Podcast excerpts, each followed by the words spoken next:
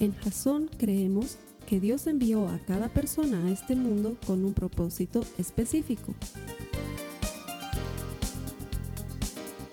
Nuestra misión es ayudarte a que tengas una relación personal con Jesús y a través de ella encuentres ese propósito para tu vida. Queremos ayudarte a alcanzar ese propósito. Es nuestra oración que este podcast te ayude a tener visión, a tener jazón.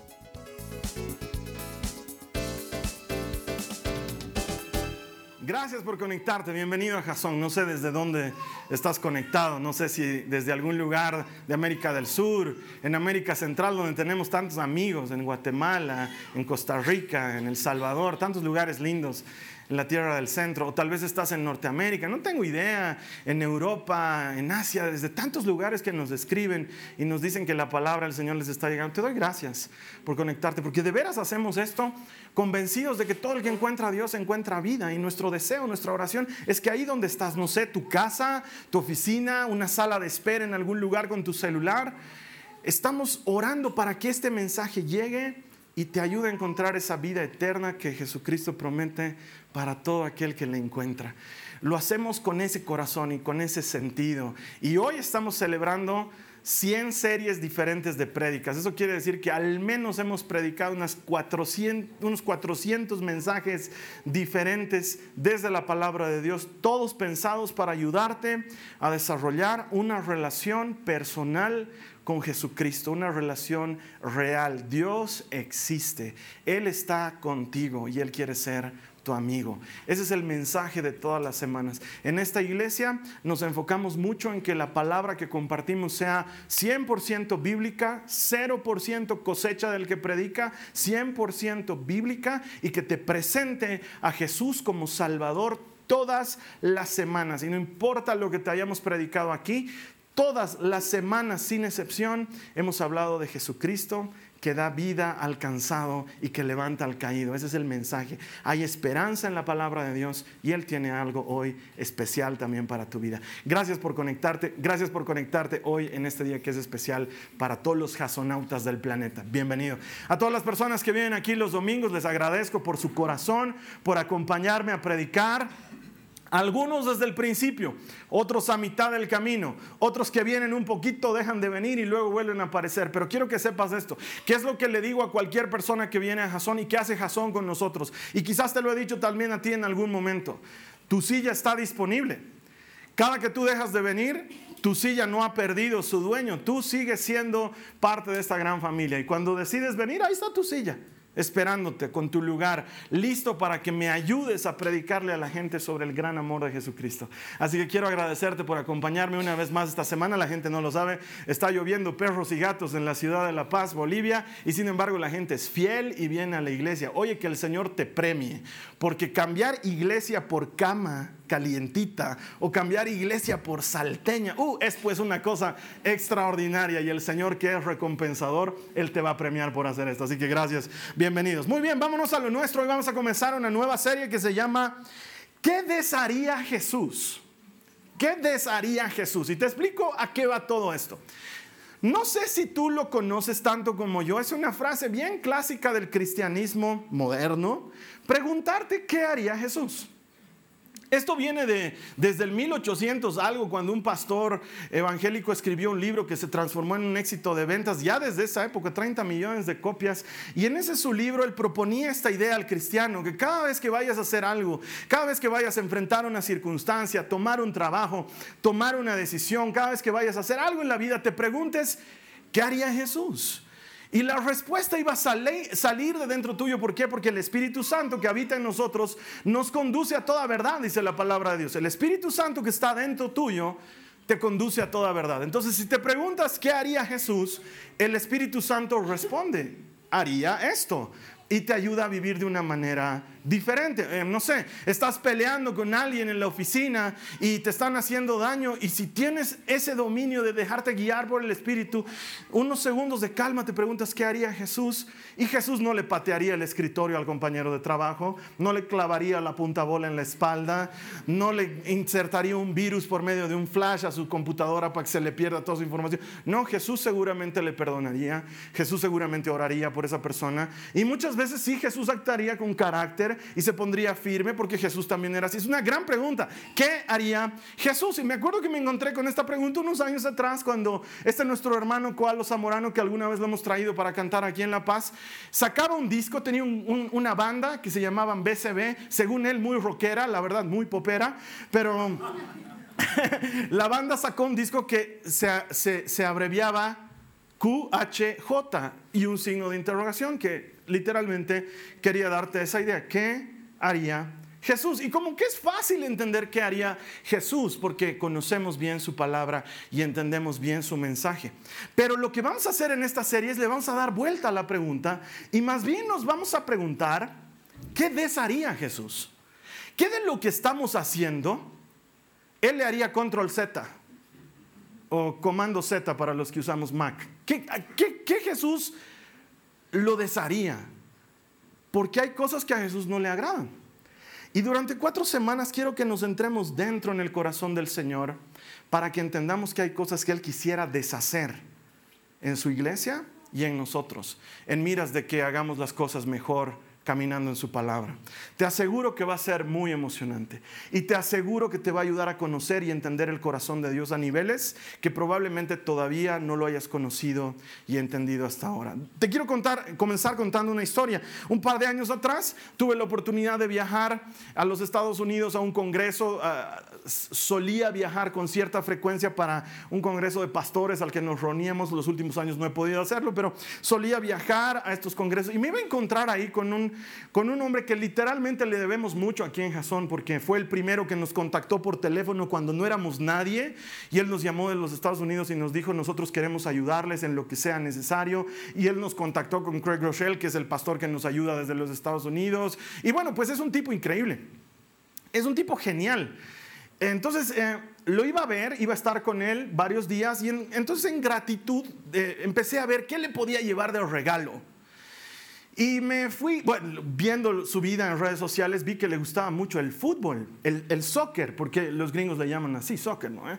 Entonces dije, oye, ¿le puedo llevar una polera de un equipo local? Porque seguramente de los equipos verdaderos y grandes ya debe tener, ¿no? Madrid, Barcelona, Bayern Múnich, esos equipos de verdad. Entonces dije, le llevaré, le llevaré una de nuestras poleras locales, una de esas poleritas que son nuestras, ¿no? Va a ser interesante que tenga así entre sus poleras increíbles. Ahí está una polera de Bolivia, digamos, ¿no? Me, pareció interesante.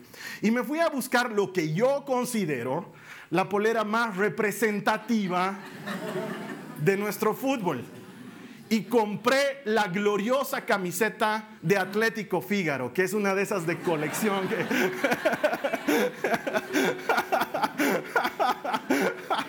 no, me compré una polera increíble, de esas muy buenas y de marca, y se la llevé a los Estados Unidos.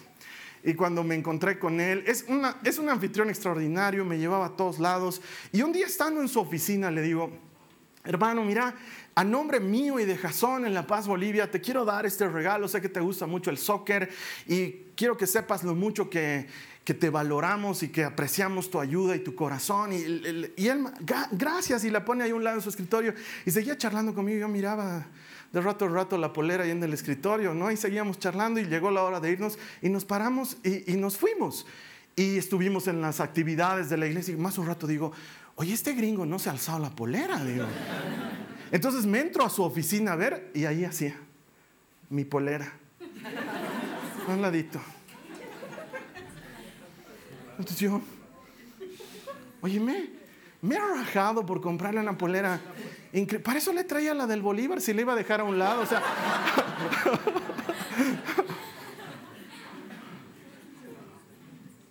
Salimos a comer esa noche.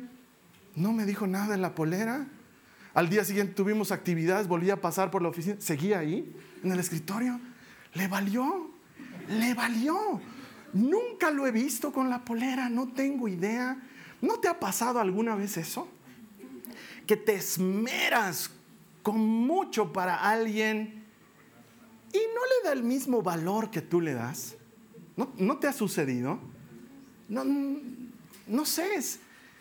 A eso yo le llamo indiferencia. Cuando alguien hace lo mejor de lo mejor por ti, pero tú no lo valoras al nivel que esperas que se lo valore. Indiferencia. ¿Qué haría Jesús? Él respondería con amor y con gracia. ¿Y qué desharía? Él desharía la indiferencia. Seguro.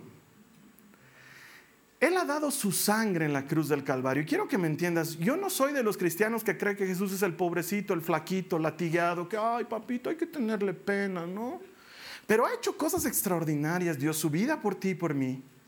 Se enfrentó a la muerte, a la violencia, por ti y por mí, cargó con nuestras culpas, murió en la cruz, venció la muerte, nos dio acceso al trono de la gracia, nos dio y nos compartió resurrección y vida juntamente con Él. Y muchas veces ese regalo está ahí, en nuestro escritorio. Eh. O sea, sí, sé que gracias Jesús, algún rato me lo voy a poner. Y Él hizo todo lo que se podía hacer y sin embargo muchas veces la iglesia responde con marcada indiferencia. Como que, eh, no sé, vamos a tener tal actividad, eh, no sé si voy a ir. Eh, vamos a hacer tal cosa, estamos yendo a bendecir un hogar de niños o trabajar con un grupo de años.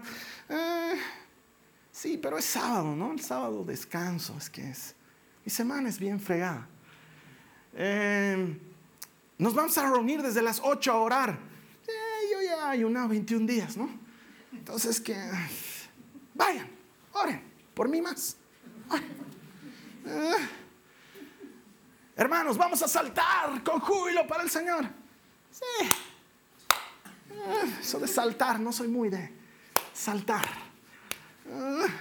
indiferencia. Es como, yo trabajo mucho con jóvenes y es la queja más frecuente que escucho de los papás hoy en día.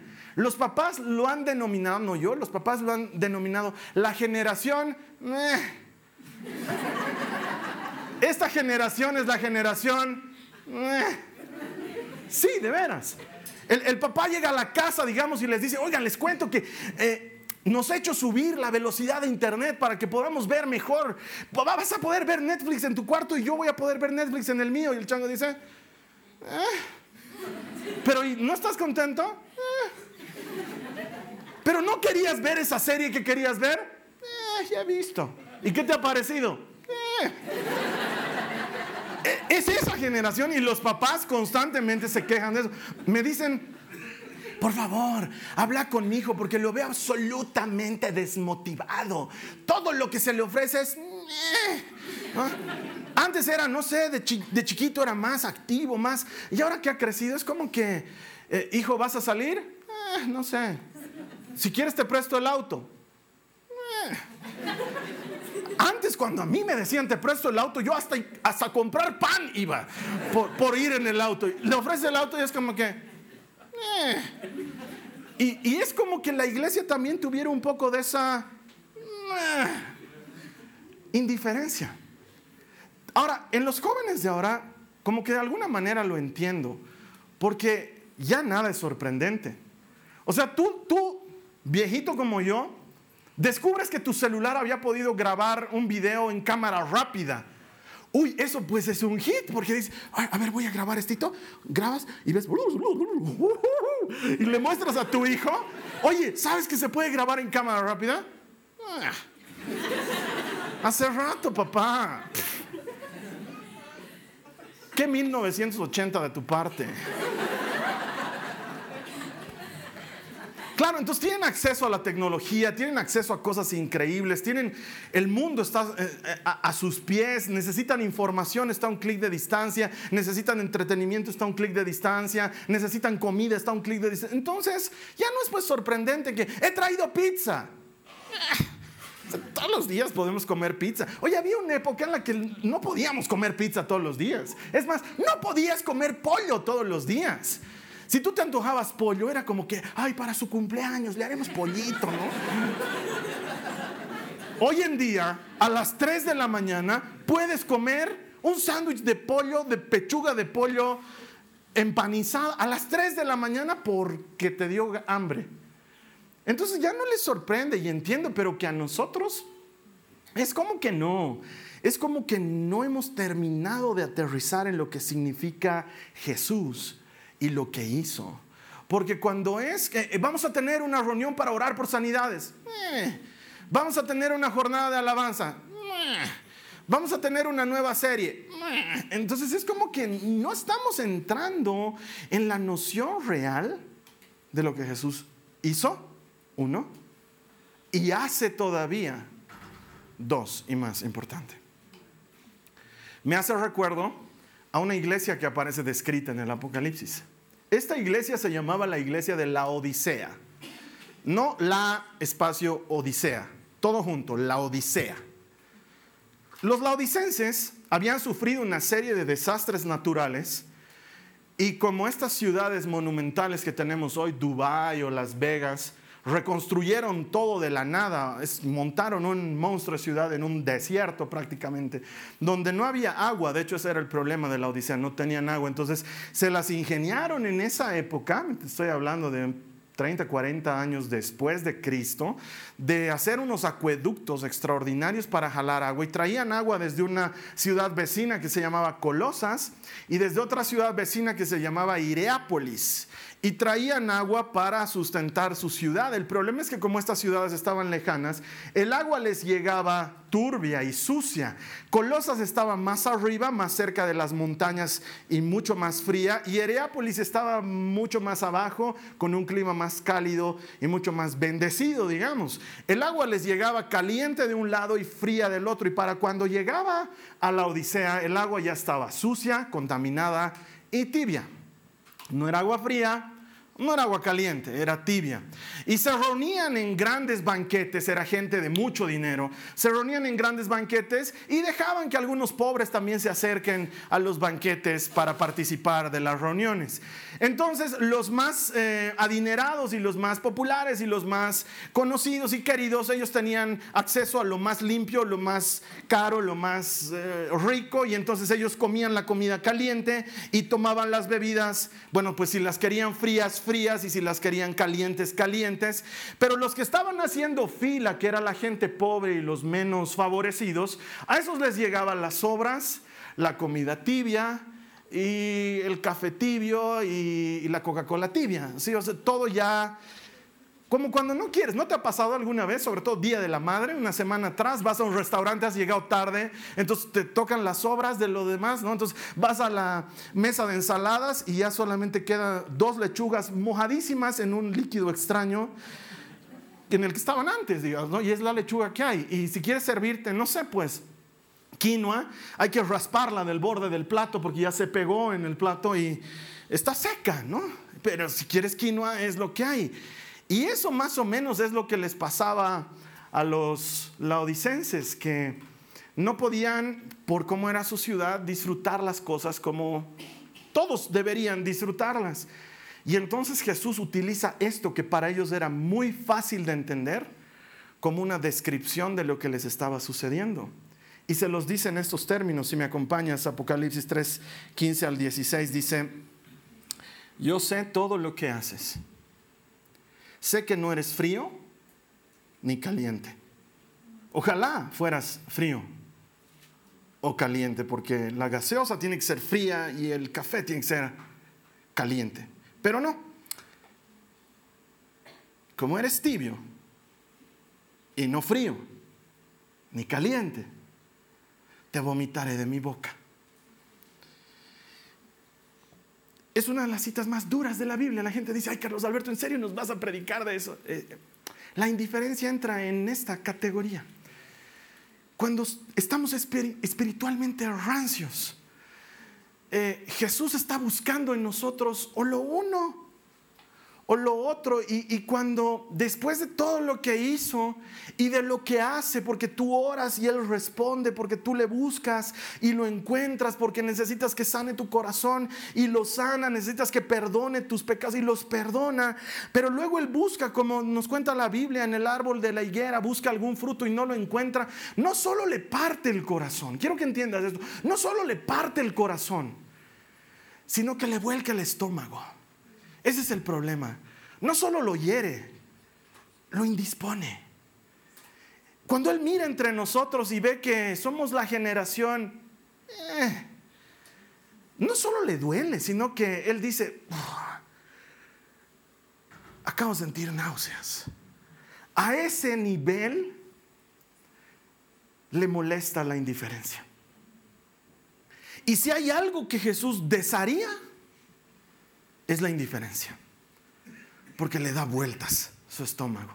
Es algo que no, no puede tolerar. No sé si te pasa con algo, pero él tiene esa sensación de, por favor, no solo me duele, ah, me da, me, ah, me indispone. Eso es lo que está diciendo Jesús en este pasaje. Y muchas veces nosotros causamos eso en nuestras vidas. Si seguimos al siguiente versículo, vamos a ver una de las causas de la indiferencia espiritual. Mira lo que dice el verso 17, dice, pues tú dices que eres rico, que te ha ido muy bien y que no te falta nada. Y no te das cuenta de que eres un desdichado, miserable, pobre, ciego y desnudo. ¿Qué es esto? La indiferencia se alimenta de eso, de autosuficiencia, de cuando dices estoy bien, de cuando dices no necesito más, de cuando, de cuando crees que estás en esa posición de la vida en el que no te hace falta nada. De alguna manera parece que nuestro evangelio fuera para el desgraciado, ¿no? Vengan hermanos los desgraciados y el Señor los va a bendecir. Tú que has fallado en tu matrimonio, hay esperanza en Cristo. Tú que has caído en lo más hondo de las drogas, ven a Jesús. Y tú que te está yendo bien. Es que pareciera que el Evangelio es así. Entonces cuando llegamos a un punto en el que mis hijos están bien, me llevo bien con mi esposa, tengo un trabajo estable, no me aprieta el zapato, hay reunión de alabanza. Eh. Porque cuando estoy por ser despedido, cuando mi esposa se está yendo de la casa, cuando son tres días que no veo a mi hijo, ahí estoy de rodillas, orando a Dios, clamando por su favor, pero cuando las cosas empiezan a ir bien, me lleno y me vuelvo autosuficiente. Y muchos de nosotros estamos llenos de cosas que no valen, pero estamos llenos y nos sentimos satisfechos, saciados. Y la autosuficiencia nos lleva a ser indiferentes. El sentir que no necesitamos de Dios. Porque ya no entro en la categoría de desgraciado, ahora estoy bien entonces, y Dios es para el desgraciado, es para el infeliz. Y eso genera indiferencia.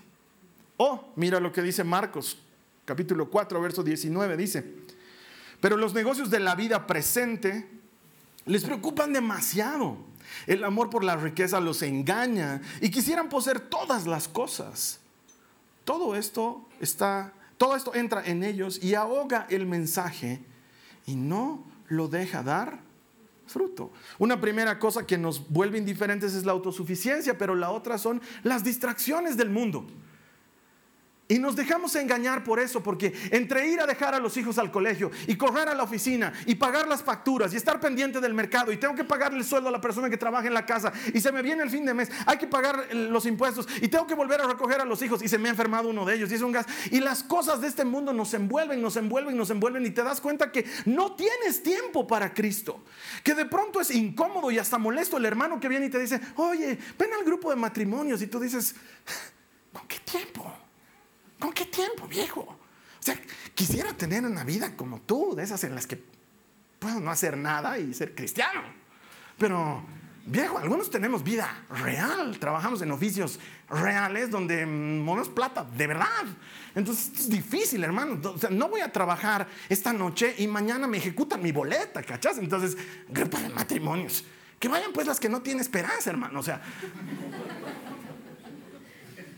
te cuento, hermano, que estamos haciendo un retiro este fin de semana. ¿Fin de semana? ¿Y qué rato descansan los cristianos o, o no descansan? ustedes no eran los que guardan el sabbat, los otros son los del sabbat. ¿Quiénes son? Aclárame, porque el sábado, hermano, es sagrado. Trabajo hasta mediodía y luego descanso. Y, estás lleno de las distracciones de este mundo. No lo hemos medido. Te lo digo yo que soy emprendedor. Yo trabajo no para un jefe, trabajo para mí. Tengo un par de emprendimientos y nunca me doy cuenta cuándo tengo que dejar de trabajar. Puedo estar trabajando 11, 12 de la noche. Puedo seguir trabajando. Según yo estoy adelantando mi trabajo y en realidad estoy distraído. Estoy distraído, me estoy perdiendo algo de mi casa o de mis hijas, o mi valioso tiempo de lectura, o mi valioso tiempo de oración, porque tengo que presentar una propuesta mañana. Y de algo hay que vivir. Y nos olvidamos que las distracciones de este mundo ahogan la palabra de Dios. Entonces termino metiéndome en otras cosas. Y, le, dedicas tu vida a algo. No está mal. Hay gente que ama a los animalitos, hay gente que ama a los niños, hay gente que ama eh, luchar contra la violencia y te dedicas a eso. Entonces, luego cuando viene el momento de sopesar eh, comunidad y oración versus salir a marchar por los niños indefensos, es como que esta causa es pues poderosa, ¿no? Entonces, Jesús me puede esperar un poco y nos volvemos una suerte de cristianos en los que tenemos a Jesús en nuestra vida lo suficiente como para no sentirnos no cristianos, pero no lo tenemos tanto en nuestras vidas como para que me ahogue mi vida y no me deje hacer otras cosas. Y empezamos a medir la dosis de Cristo en nuestras vidas.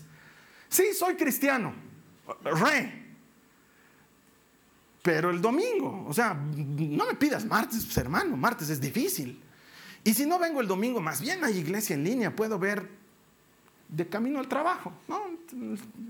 Entonces tengo lo suficiente de Jesús como para sentirme cristiano, pero no tanto como para que me ahogue de mis actividades y de mis cosas y de mis sueños y de mis metas. Mm, ¿Es prioridad en tu vida Jesús? Mm, es, ¿no?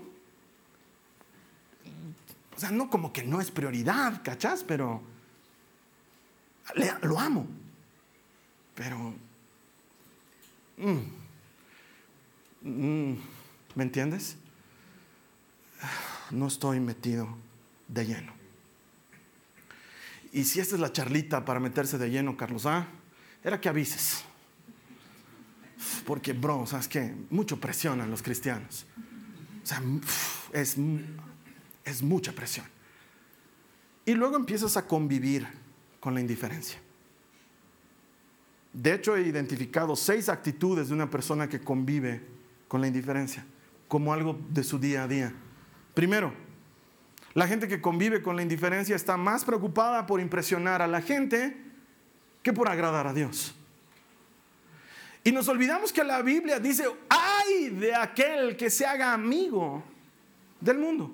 Pero estamos más preocupados de eso. Estamos más preocupados del último celular o estamos más preocupados de, que la gente nos acepte y nos incluyan en su grupo o estamos más preocupados porque eh, lo que estoy presentando sea aceptado en mi trabajo o sea reconocido o avance un puestito más o lo que he invertido me dé un beneficio o el lío en el que me he metido salga bien y tratamos de quedar bien en todo y nos olvidamos que en realidad estamos llamados a comunión con Dios. Entonces nos volvemos indiferentes. No nos damos cuenta, pensamos que estamos haciéndolo bien, pero de a poquito estamos empezando a caminar un ladito chueco.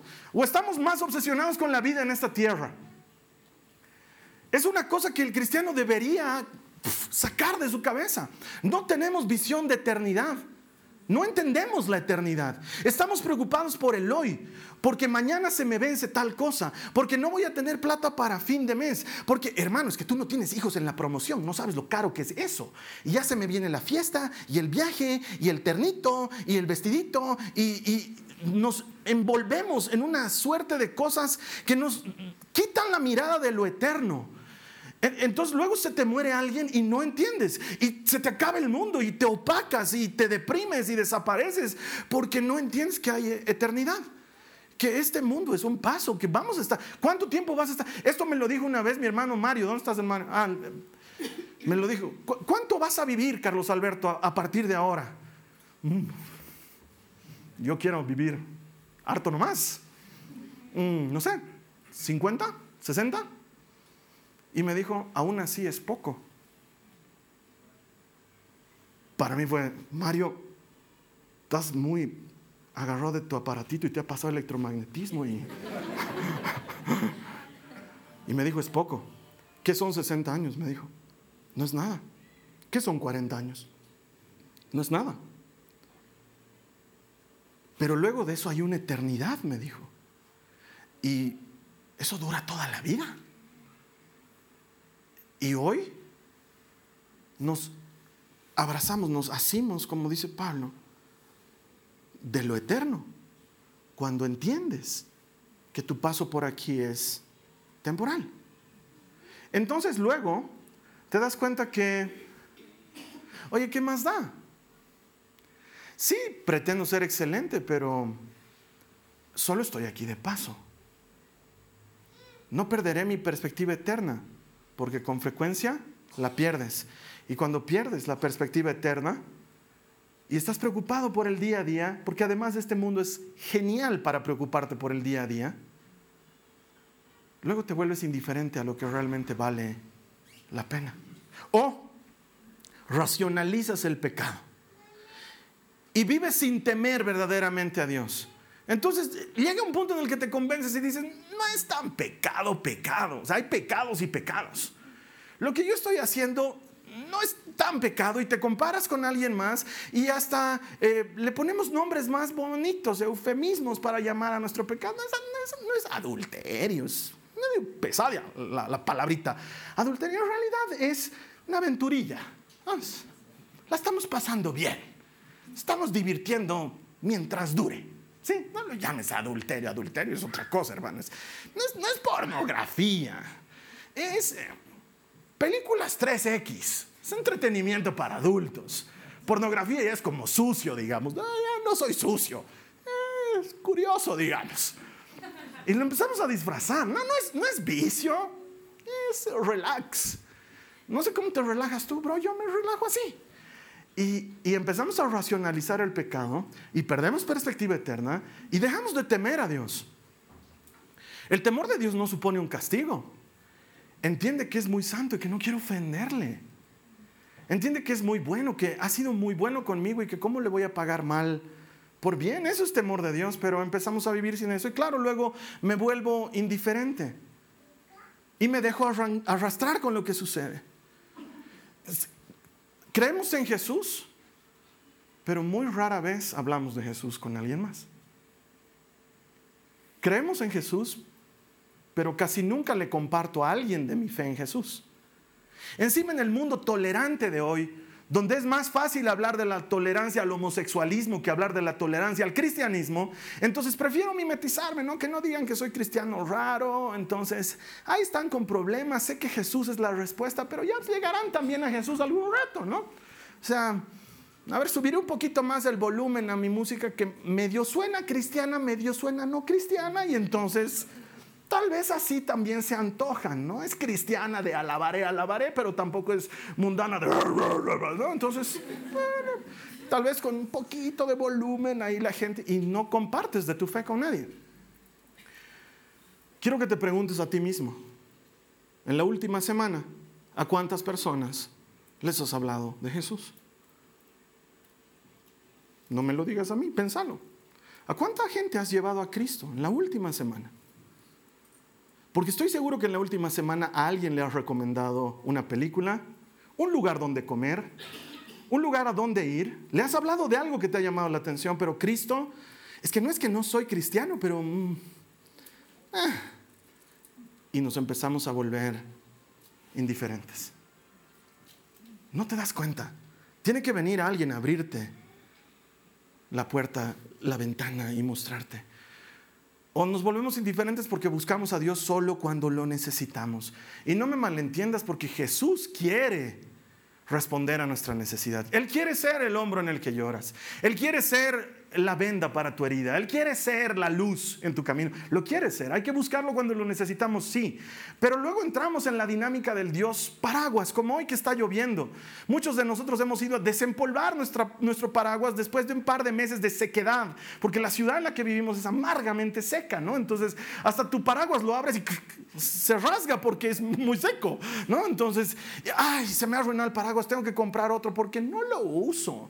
No te vas a ir a comprar un paraguas que que valga 45 dólares, porque por Dios, no se usa mucho. Me compraré pues, uno de 5 pesos, ¿no? O sea, ya un, un Azatex de 10 pesos y por hoy. Y a veces Dios se vuelve eso para nosotros. Como no está lloviendo, no necesito Dios. Y nos volvemos indiferentes. Y a Jesús le indispone nuestra indiferencia. No solo le duele, le indispone cuando no somos muy diferentes a alguien que no conoce a Jesús. Y no digo en lo bueno, porque la gente que no conoce a Jesús, conozco gente maravillosa que no conoce a Jesús, que es gente buena. No digo eso, sino que estamos en las mismas cosas. Nos importan las mismas macanas y tenemos las mismas envidias y tenemos los mismos problemas en el trabajo y tenemos las mismas necesidades. Y tú te empiezas a enterar de las cosas que pasan al interior de las iglesias y como que es hasta vergonzoso que los problemas que deberían ocurrir en una oficina están ocurriendo en una iglesia, ¿no? No hay diferencia entre cristiano y no cristiano porque nos hemos vuelto indiferentes. Y es como, es como esa esposa que se ha esmerado una noche sin motivo, no porque es aniversario o cumpleaños, sino porque quiso ser gentil.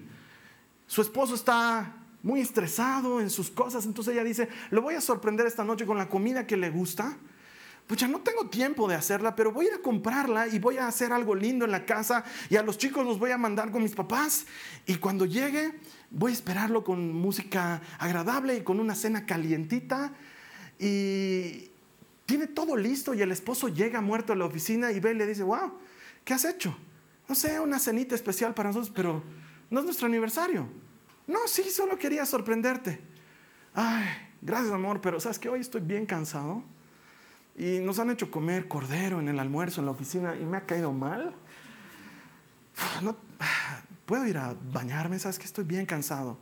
Y el esposo se entra al dormitorio y escuchas que enciende la ducha y tú estás ahí con la comida servida delante de ti. Y sientes que no vale. Y te duele. Pero cuando pasa muy a menudo, te indispone, te da náuseas, vuelca tu estómago. Eso sucede con Jesús. Si Él podría deshacer algo, desharía nuestra indiferencia. La desharía. Ese cristiano que ya no se asombra, ese cristiano que ya no se entusiasma, ese cristiano que carga la iglesia en lugar de disfrutar de la iglesia, ese cristiano que ya no busca compañerismo cristiano, que ya no busca a otros hermanos, que ya, ya no está motivado en la... Eso lo desharía Jesús, lo desharía por completo. Porque Él nos ha dado acceso al trono de la gracia. Y está ahí disponible para todo aquel que crea. Y a veces decimos, eh, mañana. Él lo desharía. Entonces sí hay una manera de reavivar el fuego del Espíritu. Sí hay una forma. Y sé que tú te estás imaginando ahorita, ya sé con qué se viene el Carlos Alberto, porque... Eh, Tampoco es mucha ciencia. Nos va a decir que oremos, nos va a decir que leamos la Biblia, seguro. Nos va a volver a machacar con el tema de los planes bíblicos. Que por cierto no me he suscrito. A ver, suscribiré ahorita para que no diga, porque se fija en todo esto. ¿Dónde está? El fulano o la fulana del compartimiento. Me anotaré nomás. Esta semana iré. ¿Por qué? Grave lo que a uno le están haciendo aquí. Grave. Ya sé lo que me vas a decir, Carlos Alberto. Seré generoso, ayudar. Ya sé. No, te cuento que no te voy a decir nada de eso. Podría. Podría, porque la oración sana, claro que sí. La lectura de la palabra devuelve el fuego, claro que sí. Nos avivamos unos a otros como en una fogata, como entre como entre brasas, nos calentamos y para eso es bueno el compañerismo cristiano. Claro que sí. Ser generoso ayuda, claro que sí, pero no te voy a decir eso, porque eso te lo digo siempre, tienes toda la razón. Hoy te voy a decir algo que no te he dicho antes. ¿Quieres encender el fuego del Espíritu? Hoy te voy a decir algo que no te he dicho antes. Mira lo que dice Hebreos 11:6. Dice, pero no es posible agradar a Dios sin tener fe. Porque para acercarse a Dios uno tiene que creer que existe y que recompensa a los que le buscan. ¿Quieres darle la vuelta al estómago de Jesús, al lugar correcto? Que su indisposición desaparezca. ¿Sabes qué dice la Biblia? Ten fe. ¿Y cómo hago? Te, voy a, te la voy a poner fácil. Cada día, no cada semana, no cada mes, cada día, haz algo que exija fe. Algo que demande fe. Porque si no, nuestra vida no se parece a alguien que no conoce a Cristo. Toda la gente vive el día a día sin fe. Haz algo que exija fe. Lo entendí cuando estaba escribiendo ese famoso diario que te he contado que escribo. Es un diario de cinco años donde cada día escribo un parrafito de lo que he vivido ese día. Y luego al año siguiente lo leo y me doy cuenta que hay cosas que he superado, hay cosas que ya no me preocupan y wow, es bueno verte en retrospectiva. Pero también me he dado cuenta que muchos de mis días son copy-paste. Porque muchos de mis días son absolutamente monótonos. Me despierto, trabajo y me duermo. Y me despierto y trabajo y me duermo. Y me despierto y, ah, sí, Dios me habló esto y trabajo y me duermo. Son monótonos. Entonces, un día reflexionando sobre mi diario, le dije, Señor, como que no tiene mucho sentido, ¿no? Como que no me está ayudando a nada. Y entonces fue cuando el Señor me dijo, ¿y si hicieras algo que requiera fe? Algo que te desafíe a creerme. Ah, caramba, eso suena distinto. ¿Cómo, qué, puedo hacer? Algo que, requiera fe, ¿qué, ¿qué, puedo hacer? Por ejemplo, ora por alguien. Anda a visitarlo y en lugar de mandarle el mensajito de, ah, estoy pensando en ti, dile, te puedo ir a visitar. Y cuando vayas a visitarlo, tómate cinco minutos y dile, ¿puedo orar por ti? Y vas a tener que tener fe para eso, porque lo primero que surge en tu cabeza es no seas ridículo. ¿Para qué vas a orar? Este hermano no necesita, no va a responder tu oración al Señor. En vano vas a orar, lo va a hacer quedar mal a Dios, le vas a dañar la fe a este hermano. Mejor no te metas. Va a requerir fe. Va a requerir fe que te pongas al frente por la causa de alguien, así tú quedes como sonso, o como inútil, o como ridículo. Va a requerir fe que defiendas a alguien más. Va a requerir fe que te involucres con las personas. Que salgas de la, ah, sí es hermano, creo que lo he visto alguna vez en la iglesia, creo que se llama Grover. Tiene cara de Grover. Va a requerir fe que te acerques y le digas, hermano, ¿te llamas Grover? No, ¿cómo te llamas? Gabriel. Gabriel, ¿sabes qué? ¿Puedo hacer algo por ti? El Señor me ha llamado a acercarme a ti, no sé si puedo servirte en algo. Lo peor que puede pasar es que el hermano te diga, no, gracias, pero ah, qué buena gente. Y listo, ya has, corrido el riesgo y has hecho algo que requiere fe. Ora por algo imposible. ¿Alguna vez has orado por algo imposible? Algo que sabes y dices, no, esto no va a suceder ni por las tapas. Óralo. Ora por algo imposible porque vas a necesitar fe para eso. Haz algo cada día que requiera fe. Exponte a algo que conmueva tu corazón. Sal de tu zona de comodidad. Anda a un hospital. Ora por un enfermo que no conoces. Anda a un hogar de niños, no porque la misericordia ha hecho una actividad, sino porque quieres bendecir. Y vas y dices, no sé si puedo ayudar con algo. Y te van a hacer pasar. Nunca te reciben en la puerta, te hacen pasar y te dejan ver su realidad. Va a requerir fe que te enfrentes con esa realidad y que veas que hay alguien que no tiene lo que a ti te sobra. Hazlo. Anímate a hablar con esa hermana o con ese hermano que desde hace tiempo tienes algo con quien arreglar una cuenta y no lo has hecho. Requiere fe. Requiere fe que tú tomes la decisión de pedir perdón aunque tú no hayas ofendido. Y hazlo. Y de pronto vas a dejar de ser indiferente. Porque tu corazón va a empezar a hacer algo que no está acostumbrado a hacer. vas a empezar a diferenciarte del resto de las personas. Porque tu corazón va a empezar a hacer algo que no estás acostumbrado a hacer. Involucrate en un proyecto que sería imposible que salga adelante si no fuera porque Dios está detrás de él. Eso va a requerir fe. Acércate y dime, Carlos Alberto, voy a iniciar un ministerio eh, de, no sé, de hombres que ayudamos a gente en la calle. ¿En serio lo vas a ayudar? Eh, ¿Lo vas a iniciar? Sí, hermano. ¿Y cómo vas a hacer? No sé. Es grave, pero con la ayuda de Dios todo se puede. Y luego te vas a ver de rodillas pidiéndole al Señor dirección, pidiéndole que te muestre. Y entonces eso va a encender el fuego otra vez. Te va a mover de tu zona de comodidad. Cuando estés en tu grupo de compartimiento, matrimonios, club de la pelea, lo que sea, tú di, yo oro. Ofrecete de voluntario. Los hermanos dicen, oraremos. ¿Quién nos puede dar Y todos están. ¿Puedes orar, hermano? un poquito mal. Tú ofrecete de voluntario. Mis hermanos del club de la pelea no están logrando hacer que funcione su horario de las 6 de la mañana. Haz algo que requiera fe. Día antes diles a todos los hermanos, voy a ir a recogerlos uno por uno a su casa. Vas a necesitar fe para hacer eso. Haz algo que te, te empuje a creerle a Dios por algo más grande. Y entonces vas a salir de la indiferencia. Mira lo que dice Apocalipsis 3:19. Sigue hablando en el mismo pasaje. Jesús dice, yo corrijo y disciplino a todos los que amo. Ay, qué prédica más dura, Carlos Alberto. Claro, debe ser que Dios te ama, que no quiere que seas indiferente. Por lo tanto, sé diligente y arrepiéntete de tu indiferencia. Es lo que dice Jesús. Mira, hermana, hermano, ser indiferente es fácil. Se ha muerto el fulano de tal. Eh, qué pena, ¿no? Sí, qué pena. Ser indiferente no requiere un esfuerzo. Eh, vamos a ir al velorio a bendecir a esa familia. ya, no voy. Sí, vayan, yo no voy a velorios. Es fácil. La fulana de tal está pasando por una situación económica difícil y nos estamos juntando entre algunos para hacer vaquita y le vamos a comprar un mercado entero. Ah, sí, este mes yo estoy bien corto, hermano. El siguiente, cuenten conmigo. Ser indiferente es fácil. Cualquiera puede ser indiferente. No involucrarse es fácil. Involucrarse es difícil.